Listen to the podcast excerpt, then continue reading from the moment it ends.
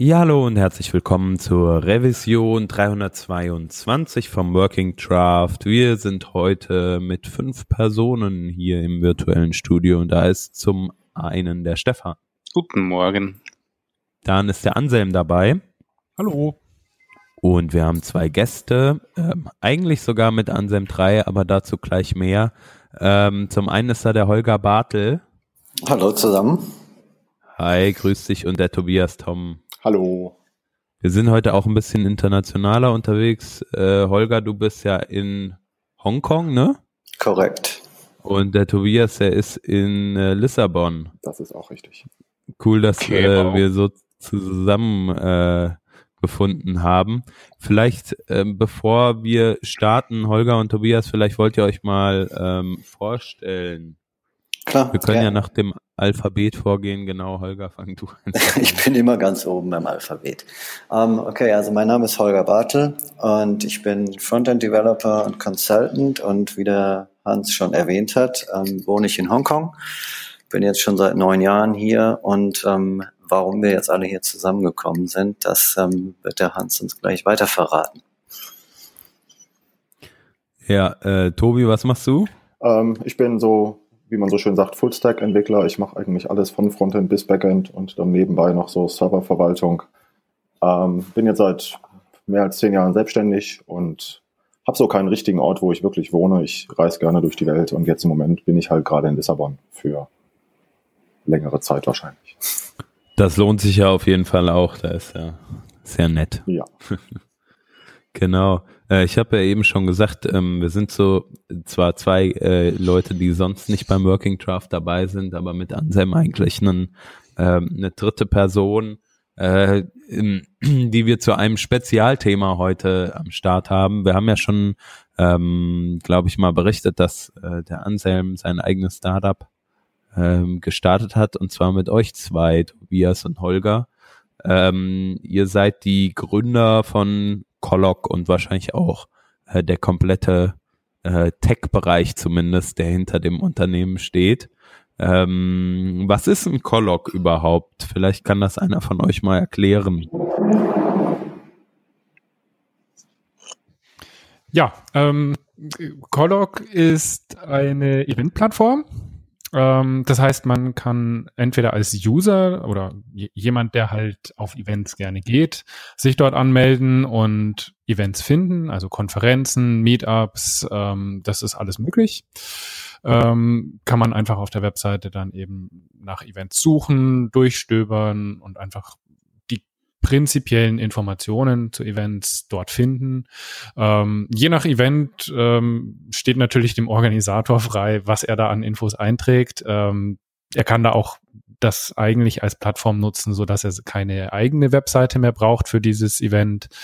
Ähm, kann das natürlich auch einfach nur so als Content Copy sozusagen benutzen. Ähm, genau, damit schon der zweite Punkt. Also das ist natürlich auch für Organisatoren ähm, ausgelegt, so dass ich mein Event auf der Plattform dort hosten kann. Ähm, bringt mir natürlich den Vorteil als Organisator, dass ich ähm, ja, Attendees erreichen kann, ähm, vielleicht Leute das in, äh, Event entdecken, die da ein, eigentlich sonst, an die ich sonst nicht rankomme, weil ich die gar nicht kenne und die mein Event auch noch nicht kennen. Genau, das ist so der grobe Umriss. Ähm, du hattest jetzt gerade schon angesprochen, ähm, das Tech-Team. Äh, wir drei sind tatsächlich nicht nur das Tech-Team, sondern ähm, alle, die zu diesem Startup beitragen. Also wir sind tatsächlich komplett zu dritt und wir machen alles zusammen. Cool. Das heißt ja, äh, ihr kennt euch ja schon oder wir kennen uns ja alle irgendwie schon über äh, Konferenzen und das ist natürlich auch ein super Aufhänger. Ich nehme an, deshalb seid ihr auch äh, so ähm, mit der Idee dann gestartet, ne? Ja, das ist richtig. Also wir haben ähm, eigentlich uns, ich weiß gar nicht, wo wir uns kennengelernt haben, aber ich gehe mal davon aus, dass es äh, in Düsseldorf auf der BT-Conf war. Und dadurch, dass wir da jedes Jahr hinfahren, haben wir dann uns irgendwann mal ähm, öfter über ähm, naja, sagen wir mal, fehlende oder mittlerweile fehlende Optionen für Konferenzplattformen unterhalten. Und so ist es dann auch, ähm, glaube 2016 wieder geschehen. Und dann haben wir gesagt, okay, lasst uns doch mal was zusammen machen. Und jetzt ist es weiß nicht, fast anderthalb Jahre später und ähm, Colloc ist live und wir haben das tatsächlich ähm, so weit vorangetrieben, dass wir jetzt eine Plattform haben, die tatsächlich draußen ist und ähm, funktioniert. Cool. Ja, ich finde das äh, super cool, dass so Leute, die sich halt irgendwie äh, auf Konferenzen kennengelernt haben, äh, was ähnliches machen ähm, und dann auch noch genau in dieser, äh, in diese Lücke, sag ich mal, schlagen, ähm, halt was zusammen machen, ein Startup zusammen machen, ähm, was genau halt irgendwie auch einen Need abdeckt, weil ähm, seit Lanyard nicht mehr around ist oder beziehungsweise gekauft wurde und nicht weiter gepflegt wurde, wurde, ähm, gibt es ja eigentlich gar nicht mehr so einen zentralen Anlaufpunkt, wo man mal irgendwie ähm, Events recherchieren kann, alle Infos zu einem Event bekommen, wo man auch mal gucken kann, wer geht denn sonst noch zu diesem Event. Ne? Hm.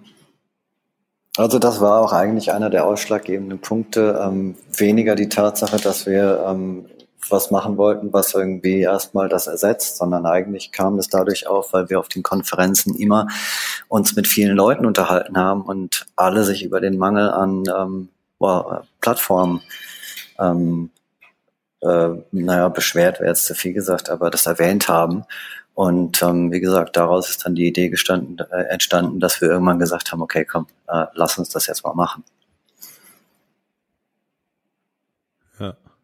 Und die generelle cool. Idee ist, wenn ich da kurz noch eingreifen darf, also die Idee ist jetzt ja nicht einfach nur irgendeine Plattform zu kopieren oder irgendwie ähm, zu sagen, wir wollen jetzt die Alternative sein, sondern auch in unserem Backlog sind halt noch ganz, ganz viele Features, die halt Collog dann auch noch in verschiedene Richtungen irgendwie ausweiten werden. Also die Idee ist halt zum Beispiel irgendwie, dass wir auch so die zentrale Stelle sind, wo du halt irgendwie gucken kannst, was für guter Content denn auf Konferenzen jetzt auch verfügbar war. Sei es irgendwie ähm, Videos, sei es irgendwie auch äh, die Slides an sich, dass du halt wieder so eine zentrale Stelle hast.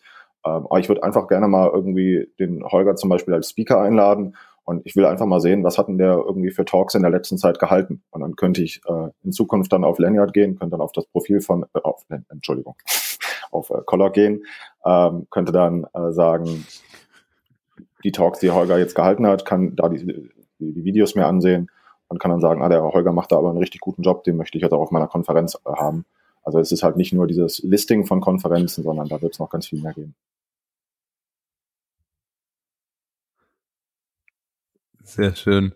Ähm, der Stefan äh, hat, glaube ich, auch ähm, jetzt schon im Rahmen, du hast in, im Rahmen deiner Konferenz schon ein bisschen mhm. mehr mit Colloc äh, gearbeitet. Ne? Du sagtest eben im Vorspann ja. so ein Stück weit du hast das Tool unbedingt gebraucht und du, eigentlich verbringst du jeden Tag irgendwie mal äh, ein paar Minuten zumindest auf der Ja, das ist richtig. Und zwar, also, also tatsächlich kommt da der, der größte ähm, Wunsch nach so einer Plattform eben, weil Lanyard äh, im besten Fall ein Archiv ist, war nicht einfach nur eine 503-Seite.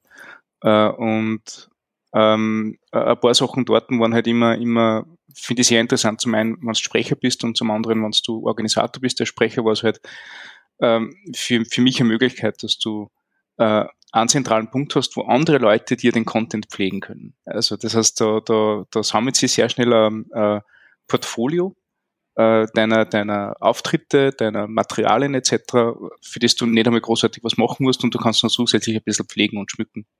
Viel wichtiger war aber für mich dann als Organisator erstens, dass ich, dass ich nur eine weitere Sprache neben Webseite, Twitter und, und was auch immer noch kriege und irgendwo einen Punkt habe, wo ich die Daten auch äh, verwalten kann. Also mir hat dieses, dieses Datenmanagement sehr stark gefehlt, weil ja, was haben wir gehabt? Wir haben ein Trello-Sheet gehabt, äh, äh ein Trello-Board gehabt, wir haben ein paar JSON-Files für, unser, für unsere statisch generierte Webseiten gehabt, aber irgendwo äh, ein System, wo ich äh, Raummanagement machen kann, wo ich, wo ich Speaker-Management machen kann, wo ich Materialien zu den Speakern einfach verwalten kann, das hat mir, mir ganz stark gefällt, ähm, in der Vor- und Nachkommunikation. Das heißt, ich habe auch gern, dass ich in ähm, wann das Event vorbei ist, dort zusätzliche Materialien pflege äh, für Leute, die nicht zufällig auf meine Webseiten kommen. Weil es ist natürlich schön, wenn jede, äh, wenn jede Website einen ganz eigenen Stil äh, oder jede Konferenz eigene Website hat mit einem ganz eigenen Stil und ganz ähm, individuell.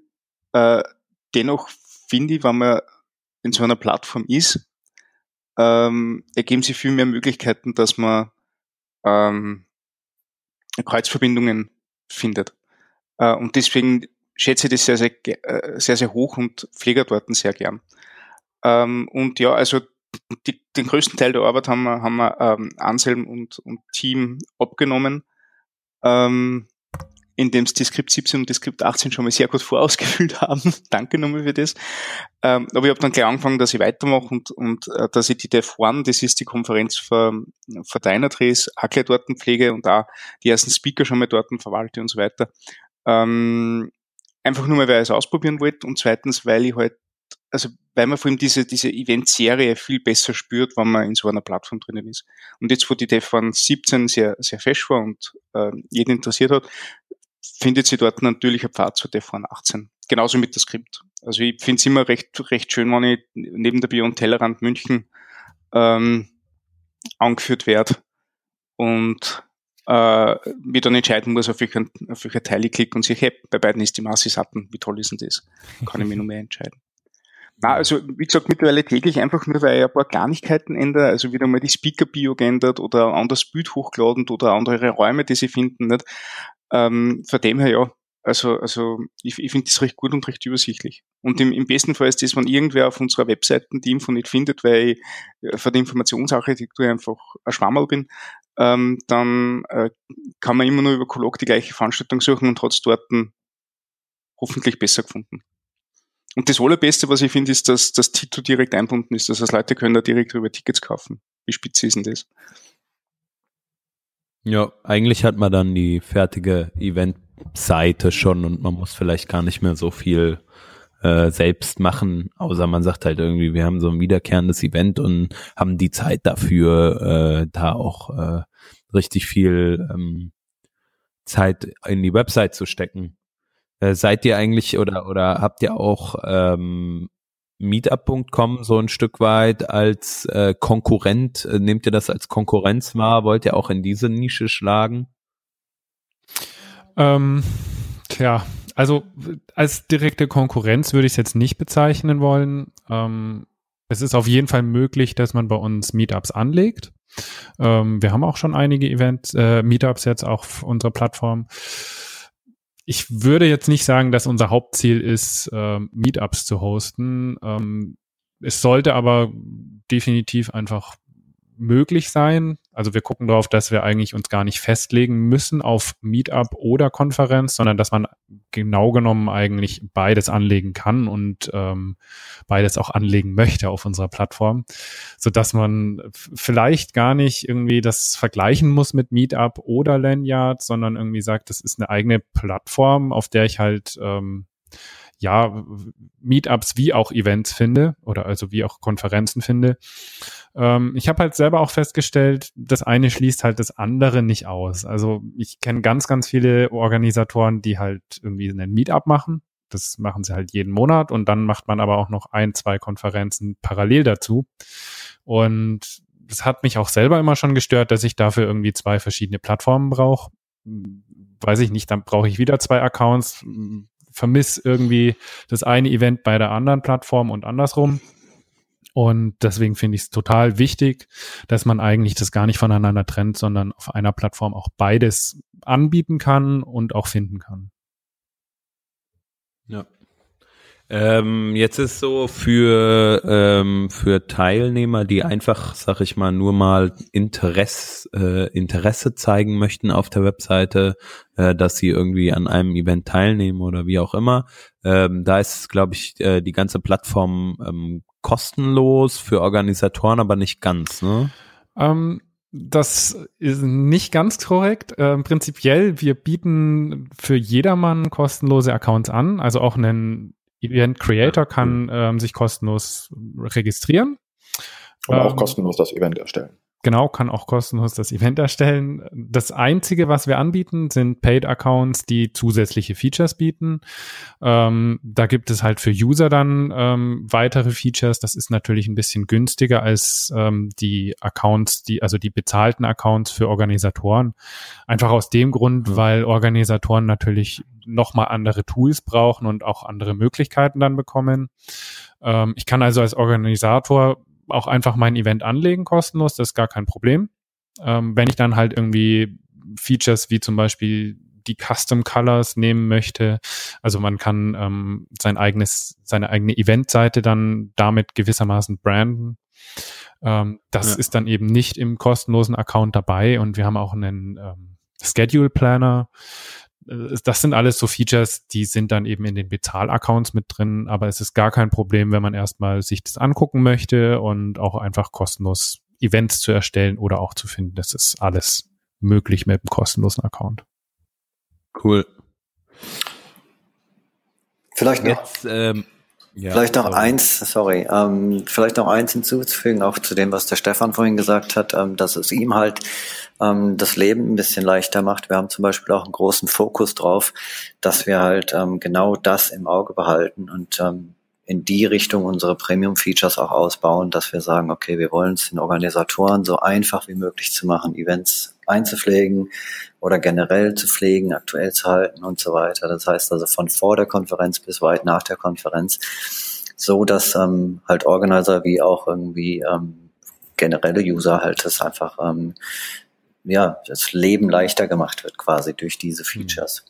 Und wahrscheinlich wird dann, also das ist natürlich ähm, jetzt unklar, weil wir noch nicht ähm, sagen können, äh, slash wollen, ähm, was noch kommt, aber ähm, generell wird davon dann ein Großteil halt in diese Premium-Accounts fließen.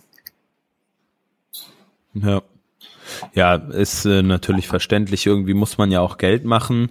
Ähm, es ist ja auch so, ihr habt, äh, soweit ich weiß, äh, kein sonst, also ihr sagtet ja eben, ihr seid die Leute hinter dem Produkt.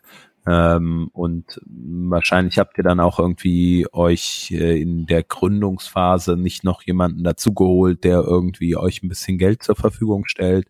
Äh, wie, ist, wie ist die komplette Gründung denn für euch abgelaufen? Was hattet ihr da für, für Challenges sozusagen? äh, relativ viele. ähm, ja, wo fängt man an? Ähm, also vielleicht vom Kontext her gesehen, wir haben irgendwie zu dritt angefangen, uns Gedanken zu machen, wie man so eine Plattform bauen könnte. Ähm, beschlossen, ja, wir haben da jetzt genügend Need selber, dass wir diese Plattform auch echt mal bauen möchten. Also nicht nur, dass man immer irgendwie jahrelang drüber spricht, dass man sowas mal bauen will, sondern dass man das auch wirklich mal tut und ähm, haben dann beschlossen, okay, ähm, wollen wir machen. Wir sehen das irgendwie so als Side-Project an und wollen da jetzt ähm, diese Lösung mal bauen. das ist so die Ausgangsbasis gewesen dafür. Ähm, es war relativ schnell für uns klar, dass wir eigentlich kein externes Geld dafür in die Hand nehmen wollen. Ähm, ich glaube maßgeblich aus dem Grund, da kann ich jetzt natürlich nur wieder von mir sprechen, nicht von allen, ähm, dass ich persönlich zum Beispiel eine starke Abneigung gegenüber Venture Capital habe, aus verschiedensten Gründen, einfach weil ich auch sage, das ist nicht die Art, wie ich eine Firma aufbauen möchte, weil ich, wenn ich hinter dem Produkt auch wirklich stehe, dann möchte ich halt auch, ähm, dass die Firma in meiner Hand bleibt und nicht irgendwie durch andere Leute, die eigentlich vielleicht inhaltlich gar nicht damit ähm, zusammenhängen, dann meine Features bauen muss oder auch irgendwie ähm, der Return dann kommen muss an einem bestimmten Punkt, ähm, dass einfach die Finanzen dann wieder dem Investor auch recht sind. Und ähm, deswegen waren wir uns da eigentlich dann auch relativ schnell einig, dass wir das eben nicht mö machen möchten und äh, irgendwie lieber das alles selber in die Hand nehmen möchten. Und äh, ja, dann ist das Ganze eigentlich daraus entstanden. Und die Firmengründung an sich ist dann tatsächlich erst äh, später eigentlich entstanden, wo wir schon an der Lösung gearbeitet haben und einfach gesehen haben, okay, das ist relativ viel Aufwand. Wir können jetzt nicht einfach mal in zwei Monaten oder so die, diese Service-Plattform auf die Beine stellen und weil es halt auch irgendwie viel Arbeit ist, wir ganz, ganz viele Ideen haben und uns sehr mit dieser Idee angefreundet haben, an diesem Projekt irgendwie stärker als nur als Side-Project dran zu arbeiten, haben wir dann irgendwann gesagt, okay, wir möchten es eigentlich wirklich als ähm, eigene Firma starten und hatten dann viele Überlegungen, wie wir das machen wollen. Ähm, Im Endeffekt haben wir jetzt ähm, vom eine Firma, genommen, die im Prinzip als ähm, Container dient. Das ist relativ praktisch. Ähm, weiß nicht, Holger, willst du da einfach vielleicht gerade was über, darüber erzählen, wie wir es jetzt gelöst haben?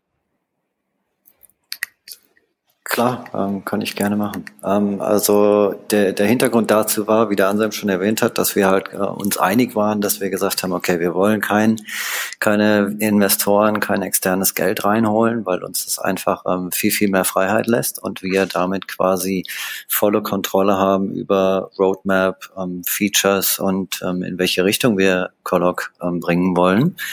Und dann haben wir gesagt, okay, wir müssen dann wahrscheinlich erstmal am Anfang ähm, ohne jetzt groß selbst äh, große Investitionen zu tun, schauen, wie wir es am besten machen. Und ähm, dann ist es äh, so, dass ich hier in Hongkong, ich habe zwei Firmen, die im Prinzip ähm, ich beide benutzt habe, wobei aber jetzt seit einem Jahr die eine davon im Prinzip, ähm, naja, mehr oder weniger brachgelegen hat, weil ähm, ich meistens irgendwie als Consultant oder Freelancer arbeite und ähm, ehrlich gesagt dann auch keine zwei Companies mehr brauche. Und deshalb haben wir gesagt, okay, wir können der Einfachheit halber Colloc erstmal unter dieser einen Firma operieren, ähm, operieren, operating, operaten lassen.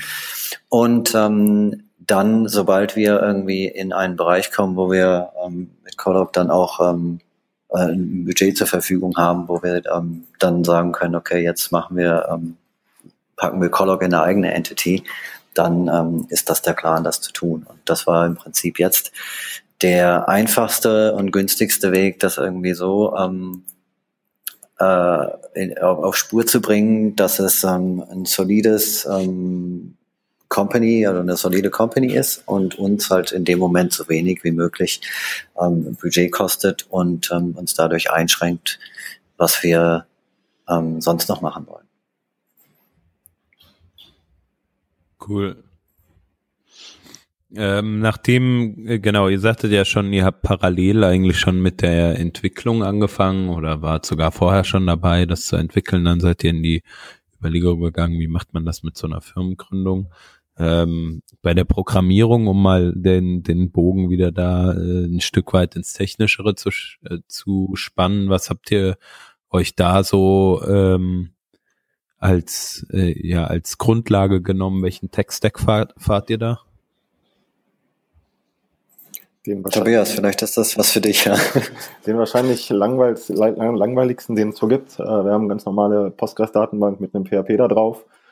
Ähm, und äh, das funktioniert für uns auch eigentlich ganz gut, weil halt auch jeder irgendwie dann den ganzen Tech-Stack so ein bisschen beherrscht. Ähm, ist halt jetzt irgendwie schwierig, wenn man dann irgendwelche, äh, weiß ich nicht, wenn man jetzt mit Rust oder sowas irgendwie anfangen würde und jeder dann sich auch noch da irgendwie einarbeiten muss. Und deswegen haben wir uns für so den langweiligsten, aber dann doch irgendwie äh, für uns wahrscheinlich beste Wahl Tech-Stack entschieden haben äh, mit PHP und Postgres.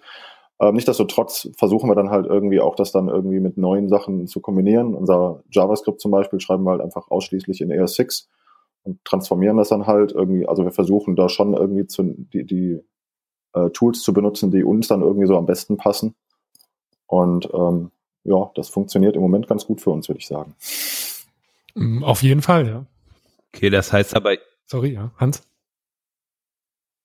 Äh, sorry, ihr, ähm, ihr rendert dann eigentlich statische HTML-Seiten raus, ähm, die halt irgendwie mit JavaScript angereichert äh, sind, habt aber im Frontend jetzt beispielsweise dann keine Applikation, ähm, die da läuft. Genau, also ziemlich genau so. Also wir, wir rendern alles auf dem Server was es uns halt auch irgendwie extrem einfach macht, das an allen möglichen Stellen irgendwie nochmal zu cachen und zwischen zu speichern und ähm, mhm. dem User dann glücklicherweise auch irgendwie schon eine Seite rauszuliefern, die halt ähm, vielleicht sogar vorher schon mal jemand aufgerufen hat ähm, oder auch diese ganzen äh, Bilder und sowas. Also da haben wir zum Glück auch schon relativ viele Komplimente bekommen, dass wir richtig schön schnell sind und äh, das macht dann ja auch irgendwie froh. Das liegt jetzt wahrscheinlich nicht nur an unserem Stack, sondern auch irgendwie, wie wir das halt auch, also aufgebaut haben und, und separiert haben, aber ja. Hm, was reichert ihr dann mit JavaScript an? Sind das die, die Admin-Controls oder Zeug? Ja, Zeug würde ich vorsichtig ehrlich gesagt sagen. Also halt so, Standarddinger wie halt so ein, so ein Dropdown-Menü, wo du dann halt irgendwie so mhm. verschiedene Auswahlen hast oder sowas. Ähm, Anselm hat den schon kurz angerissen. Wir haben so einen Interactive Scheduler, äh, wo du so deine, deine Slots hin und her ziehen kannst. Äh, okay, ich möchte diesen Talk jetzt gerne am Dienstag haben um 15.30 Uhr oder sowas. Da ist halt ganz viel JavaScript und sonst eigentlich mehr so Zeug, dass wir halt die Experience für den User irgendwie schöner machen. Genau, also was mhm. wir halt auch haben, ist zum Beispiel so Autocomplete ähm, Functionality, die brauchen wir relativ häufig mittlerweile, einfach um auch dem User das einfacher zu machen, existierende Daten auszuwählen in Formularen. Und das holen wir uns natürlich alles dynamisch ähm, über XHR-Requests in dem Fall eben. Ähm, ansonsten, ja, klein, viel Kleinkram, der über JavaScript läuft, ähm, eher Standardsachen, würde ich jetzt mal behaupten. Ähm, was wir eben jetzt nicht haben, ist wirklich, dass wir sowas wie React einsetzen und ähm, JavaScript mhm. exzessiv für View Controlling benutzen. Mhm. Genau. Ja, man merkt es, also wenn man ein bisschen hinter die Kulissen schaut, merkt man, dass man damit mit sehr viel Handarbeit zu tun hat und nicht unbedingt mit den großen Frameworks. Finde ich ja spannend, nicht? Weil es heißt immer, man kann ja ohne Framework gescheite App machen. Ähm, ja, jein. ähm, es ist jetzt natürlich nicht so, dass wir im Backend zum Beispiel, also im, in unserem PHP-Code, ähm, haben wir nicht alles von Grund auf selber geschrieben ähm, mhm. oder nicht in diesem Projekt selber geschrieben, muss ich dazu sagen. Wir setzen dort ein äh, PHP-Framework von Tobias ein, was er selber geschrieben hat über wahrscheinlich die mhm. letzten zehn Jahre hinweg. Ja. Und ähm, das ist halt jetzt auch wieder was, ähm, das kennt man eigentlich selten, dass man jetzt eigene Frameworks irgendwie benutzt. Ähm, man nutzt halt normalerweise irgendwie Symphony oder sowas. Ich muss halt sagen, ähm, ich persönlich, wo ich jetzt irgendwie die letzten zehn Jahre eigentlich sehr, sehr wenig mit PHP zu tun hatte, ähm, jetzt das letzte Jahr wieder extrem viel, muss ich sagen, das Framework funktioniert halt auch irgendwie sehr, sehr anders als die meisten Frameworks, die man so kennt. Und ich glaube, genau das ist das, warum es mir so gut gefällt, warum ich es, glaube ich, auch ganz gut verstehe und ähm, wir zu dritt da zumindest sehr, sehr gut klarkommen damit, ähm, weil es einfach Dinge oft ja nicht so kompliziert löst und oft auch flexibler ist als andere Frameworks, ähm, wie jetzt Symfony zum Beispiel. Also ich glaube, es ist ja, wenn man, wenn man zu dritt ist und äh, ähm, eh schon sehr mit einem sehr engen Zeitkorsett arbeitet, äh, ist, glaube ich, auch sehr wichtig, dass man sich nicht durch Werkzeuge behindern lässt, nicht? sondern genau. das nimmt, wo man sich wohlfühlt und wo man weiß, mit was man es zu tun hat. Nicht? Das war halt auch unser Ansatz, auch, ähm, auch beim JavaScript zum Beispiel. Wir haben ja jetzt die Möglichkeit, dass wir in ES6 da sehr, sehr viele einfach Coding-Techniken verwenden können, die das alles sehr, sehr schön machen. Also wir benutzen zum Beispiel ES6 Klassen und Module, die wir dann einfach zusammensetzen. Wir haben dort Getter und Setter auch. Ähm, also wir haben da viel rumprobiert, auch selber irgendwie so, dass wir mehr ES6-Funktionen selber kennenlernen und besser verstehen. Ähm, haben aber auch gesagt, also momentan brauchen wir halt kein äh, Framework oder auch irgendwie kein Modul für ein Virtual DOM. Vielleicht kommt das ja noch, dann kann man das immer noch einsetzen. Nur wir wollten uns nicht dadurch irgendwie jetzt einen Tech-Stack reinholen, der uns dann am Ende auf die Nase fliegt, weil wir es überall einsetzen müssen, aber eigentlich nur an einer Stelle brauchen. Ähm, das ist auch was, was ich an anderen Stellen, in anderen Projekten bei Kunden auch öfter schon festgestellt habe, dass man irgendwie einfach mal React nimmt zum Beispiel und das aber eigentlich an den meisten Stellen gar nicht braucht und ja oft dadurch dann irgendwie das Team behindert wird. Also der Autor selber, der das wahrscheinlich alleine irgendwann mal geschrieben hat, dann, ähm, der ist ja super klargekommen, aber es ist dann oft so, dass irgendwie Leute, die dann später dran arbeiten, dann irgendwie mehr Probleme haben, als dass sie dann ähm, Benefit draus ziehen und das wollten wir halt erstmal vermeiden. Und ähm, wie gesagt, man kann ja immer noch, ähm, wenn wir wirklich einen Anwendungsfall haben dafür, und das kann gut sein, dass wir irgendwann eine Lösung für Virtual DOM brauchen noch, ähm, dann würden wir das halt einfach an der Stelle einsetzen, ähm, bleiben aber eben so modular wie möglich. Genau. Nein, ich finde es ganz erfrischend zu sehen, dass man äh, ab also dass man, dass man wieder mal was eigenes strickt. Also das hat durchaus seinen Reiz. Und man merkt ja, es ist pfeilschnell, es bedient sich sehr gut. Also Danke. Ja, wir mhm. haben halt auch darauf geachtet, ähm, dass wir zum Beispiel das Caching relativ ernst nehmen. Ähm, mhm. Wir wollen halt, also wir wissen, dass viele, viele Bilder geladen werden auf so Eventseiten, gerade auf diesen Overview-Pages, wo man halt irgendwie zig Speaker, ähm, Venues und alles Mögliche an Bildern eben lädt.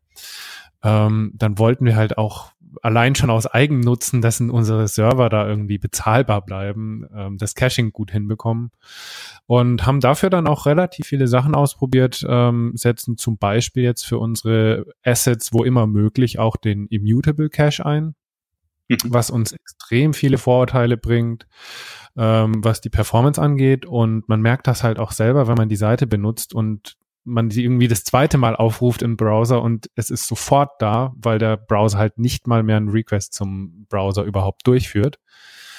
Ähm, das ist halt irgendwie schon cool, wenn man so ein Instant-Feeling dann auf einer Seite bekommt. Ähm, wie habt ihr euch von der Infrastruktur her auf, äh, aufgestellt? Seid ihr da, äh, also das Ganze wird ja nicht irgendwo ein Rechner in keine Ahnung wo sein, sondern ich denke mal gerade speziell, wenn ihr äh, äh, global arbeitet, wird sehr über welche globale äh, CDNs und, und äh, äh, Server gedacht haben? Da übergebe ich jetzt an Tobias. also wir haben uns auch da irgendwie für einen Weg entschlossen, den die meisten Leute wahrscheinlich so in der Form nicht gehen. Ähm, wir haben das jetzt insgesamt auf relativ viele Droplets von äh, DigitalOcean gepackt. Ähm, das mhm. viel liegt jetzt gar nicht daran, weil wir da irgendwie so viel Rechenleistung im Moment brauchen, sondern es sind halt alles kleine, mehr oder weniger die kleinsten Maschinen sogar, ähm, damit wir das halt alles so ein bisschen auch trennen können, damit das irgendwie als, als einzelne Einheiten irgendwie funktioniert ähm, und trotzdem halt überschaubar bleibt. Ähm, laufen tut das auf einem FreeBSD an sich und die ganzen Server sind dann halt irgendwie über Ansible so konfiguriert, dass wir das halt automatisch machen können. Und so, sollte irgendwie dann eine von den Einheiten irgendwie ausfallen, ist es halt extrem einfach zu sagen, okay, wir machen halt einfach ein neues Droplet bei äh, DigitalOcean und setzen irgendwie einen neuen PHP-Server oder sowas auf. Ähm, die Anzahl an Servern ist jetzt halt nicht ganz so klein, was aber auch an uns so ein bisschen liegt, wie wir es halt aufbauen wollten. Wir haben halt ein separates Production-System und ein eigenes Staging-System, auf dem wir halt den ganzen, äh, die ganzen Stand dann auch immer testen. Ähm, die wollten wir halt eigentlich gleich haben, dass die von, von, von, der, von, den, von den Funktionen und von der Aufteilung her gleich ist. Deswegen ist die Anzahl an Servern halt jetzt nicht ganz so klein. Aber wie gesagt, also an, an, an Leistung an sich sind wir da zum Glück noch ähm, relativ wenig, dass wir wenig äh, leistungsstarke Droplets nehmen müssen. Ähm, und das wird dann halt auch so die Zukunft zeigen, wie wir das dann weiter skalieren können. Wir sind dafür jetzt auch schon so irgendwie vorbereitet, dass wir halt mehrere PHP-Server irgendwie dynamisch hochfahren können und runterfahren können ähm, und da müssen wir dann einfach mal sehen, was die Zukunft bringt, ob wir dann vielleicht mehr in diese performance-intensiven Kisten gehen oder mehrere Kisten. Ähm, da ist relativ viel Arbeit reingeflossen, aber wie ich schon sagte, also mit dem Ergebnis sind wir relativ zufrieden, läuft schön stabil für uns. Und auch da wieder dieses Ding, wir haben uns halt nicht irgendwie großartig an irgendwie irgendwelche anderen Anbieter wirklich so verheiratet, dass wir jetzt die benutzen müssen. Und ähm, wenn die jetzt morgen irgendwie uns irgendwas anderes aufzwingen wollten, müssen wir halt einfach nur sagen, okay, wir nehmen einfach unsere Server und gehen zu einem anderen Anbieter und haben da unseren Tech-Stack, den wir da genauso aufziehen können. Auch da wieder dieses wahrscheinlich langweilige, aber dann doch irgendwie für uns sehr flexible System. Ich, ich habe noch ähm, mal eine Frage. Ja, also ich schieße einfach mal los. ähm, wenn ihr jetzt mal so drüber nachdenkt, ihr habt jetzt mindestens ein Jahr wahrscheinlich ähm, an der Plattform gearbeitet, ihr habt viele Dinge getan, ihr habt wahrscheinlich auch viele Dinge noch nicht getan, die ihr tun wollen würdet. Jetzt so aus der Retrospektive betrachtet, was würdet ihr anderen Leuten sagen, ähm, was habt ihr falsch gemacht? Wo würdet ihr Dinge anders machen? Vielleicht nicht falsch, wo habt ihr Dinge ähm, gelernt, die nicht so funktioniert haben, wie ihr euch das vorgestellt habt? Und was könnt ihr, könnt ihr da verbessern? Das ist eine gute Frage. Ja, jede Menge eigentlich. Ähm, also innerhalb von einem Jahr, wenn man wirklich so von null ähm, bis zu einem Lounge sich das mal überlegt, was da alles passiert, ähm, inklusive Firmen Firmengründung beziehungsweise Firmenumwandlung. Ähm, wir haben ja nämlich wirklich nicht nur ein technisches Produkt geschrieben, sondern eben auch das Ganze drumherum hergemacht. Das Marketing mussten wir ja auch alles bisher selber machen. Ähm, ich glaube, also persönlich am schwierigsten fand ich das Projektmanagement. Ähm, ich weiß nicht, ich glaube, es ist jetzt nicht allgemein bekannt, dass ich Scrum Master bin seit Anfang des Jahres. Ähm, ich muss sagen, das hilft schon. Also wir, genau, vielleicht als Kontext, wir arbeiten nach Scrum seit ähm, eigentlich Beginn an äh, wobei man sagen kann, nicht ähm, seit Beginn an gleich. Also da, auch da haben wir uns extrem verändert, ähm, arbeiten aber prinzipiell nach Scrum und ähm, in Wochensprints, also Einwochensprints. Ähm, fahren damit an sich auch ganz gut, ähm, haben aber, glaube ich, auch schon irgendwie unseren Workflow und äh, die Herangehensweise an Scrum, weiß ich nicht, eigentlich wöchentlich verändert ähm, was manchmal besser, manchmal schlechter funktioniert hat natürlich. Ähm, da haben wir auch extrem viel lernen müssen und ähm, sind auch weiterhin da, glaube ich, noch äh, vom Optimum ein Stück weit entfernt.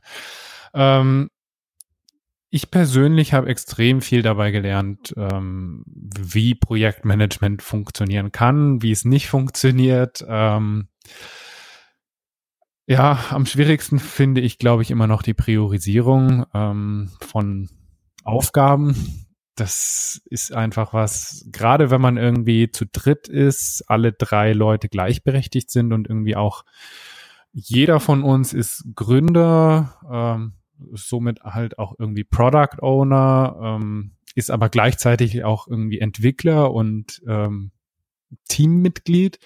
Und das macht es irgendwie extrem schwierig, dass man ähm, ja sich irgendwie immer einig wird, was jetzt das Wichtigste ist, ähm, wo, woran man arbeiten möchte. Ähm, auch so Feedback-Loops sind natürlich irgendwie schwierig, weil wir uns immer abstimmen wollen, aber auch müssen natürlich. Und ähm, ja, man, man hat halt schon auch mal unterschiedliche Meinungen.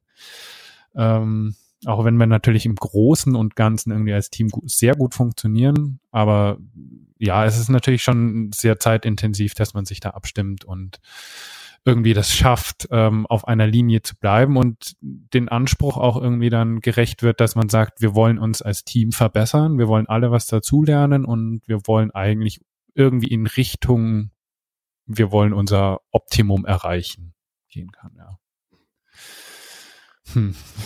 Vielleicht noch, vielleicht noch eins. Also ich glaube, es ist generell schwierig, ähm, so eine generelle Antwort zu geben, was funktioniert äh, für alle oder so. Ich glaube, da muss auch jedes Team seinen eigenen ähm, Groove finden irgendwie und gucken, was für einen selbst funktioniert. Wir haben ja noch das Problem mit ähm, Zeitzonen. Also bei mir ist es ja jetzt schon sieben Stunden später als bei euch. Ähm, das macht es natürlich dann auch manchmal nicht unbedingt einfacher. Auf der anderen Seite gibt es auch Momente, wo es das extrem einfach macht und sehr, sehr cool ist. Ähm, das sind natürlich alles so Sachen, die da mit reinspielen noch. Ähm, aber generell denke ich, wir haben da einen sehr disziplinierten ähm, Kurs, was das ähm, Scrum angeht und auch das Project Management. Natürlich ist es, wie der Ansem schon gesagt hat, nicht immer einfach, aber ich glaube, das hat uns sehr, sehr geholfen, dass wir das halt sehr diszipliniert durchziehen alles. Ja. Ähm, und, und die Kommunikation ist ja. natürlich auch wichtig. Ja, auf jeden Fall. Ähm, was hätten wir anders machen können? Was würden wir anders machen? Ähm, na gut, also wir wollten eigentlich, oder es war natürlich alles irgendwie so in, in ein, ein, eine Art Traumvorstellung.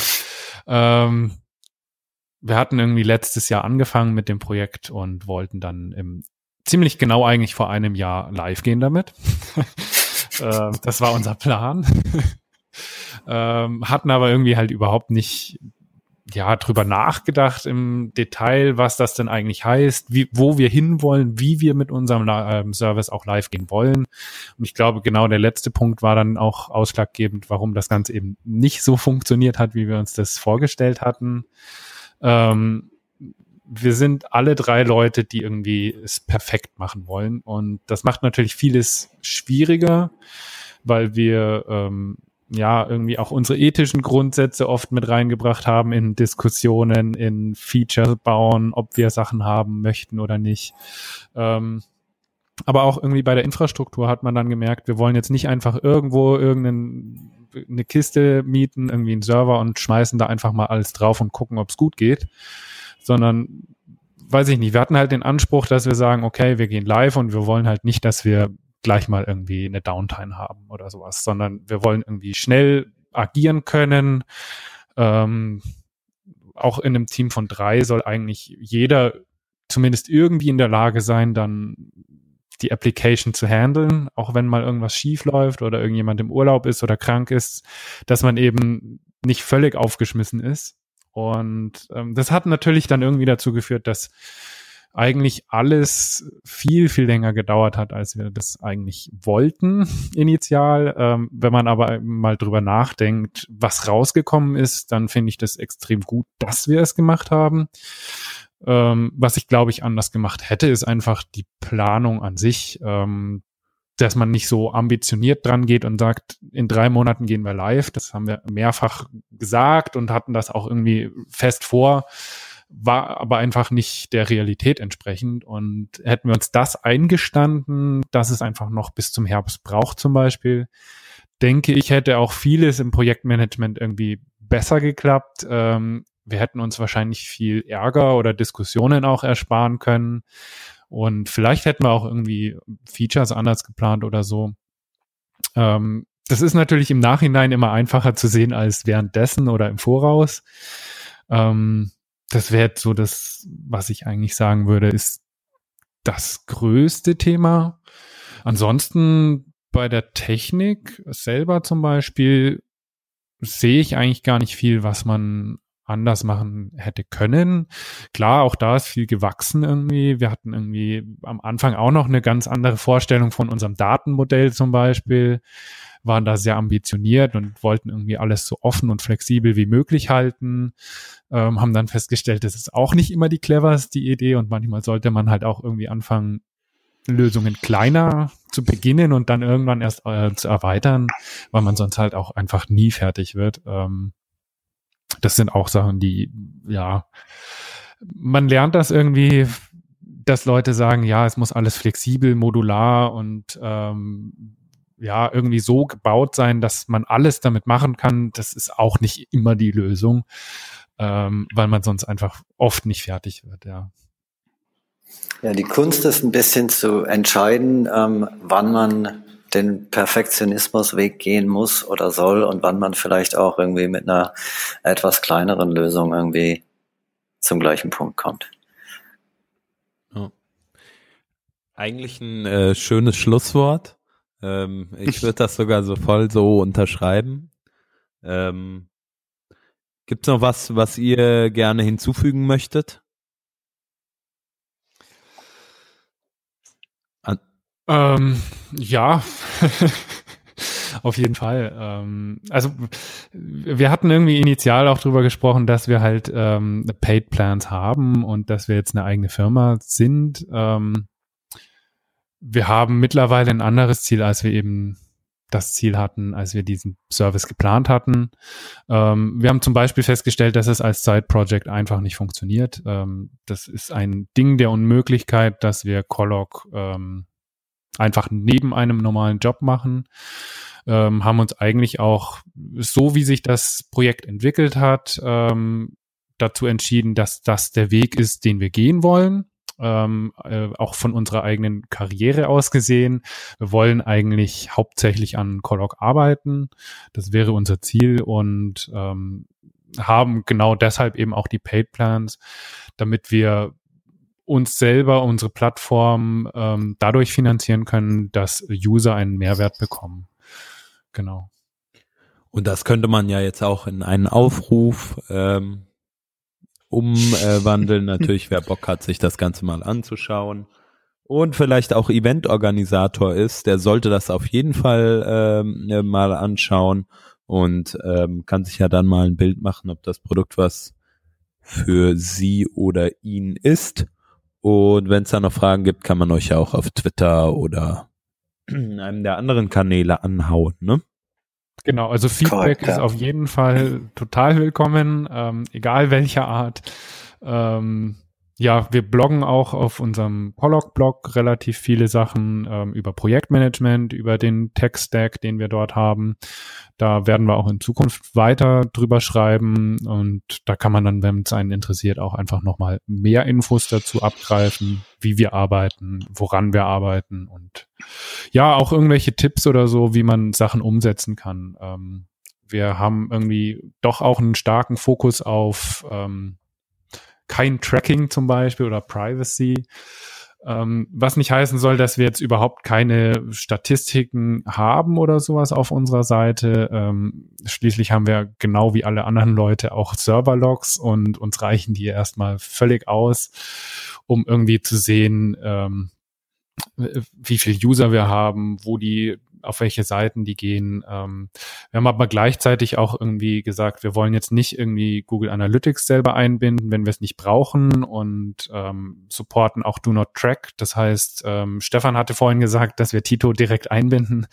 Äh, wenn jetzt jemand im Browser Do Not Track anhat, dann ist das nicht der Fall.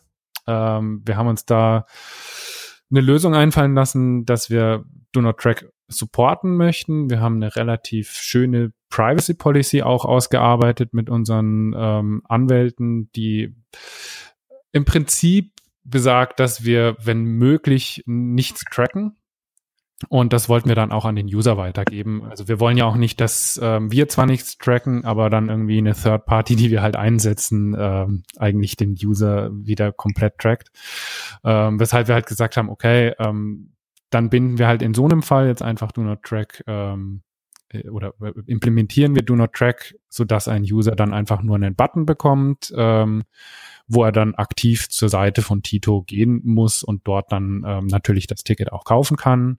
Das ist halt natürlich nicht ganz so convenient. Ähm, wenn ich aber eben nicht getrackt werden möchte, dann ist das eigentlich auch das, was ich haben möchte. Ähm, ansonsten, wenn man den Do Not Track Header eben nicht hat, dann wird auch so eine Integration eben direkt angezeigt. Ähm, einfach nur ein kleines Beispiel, wo wir uns eben drum kümmern und wo wir halt auch mal wieder irgendwie eine Lösung gefunden haben, die wir so haben wollten, die aber halt auch irgendwie ja komplizierter ist als einfach nur mal schnell einen Feature bauen.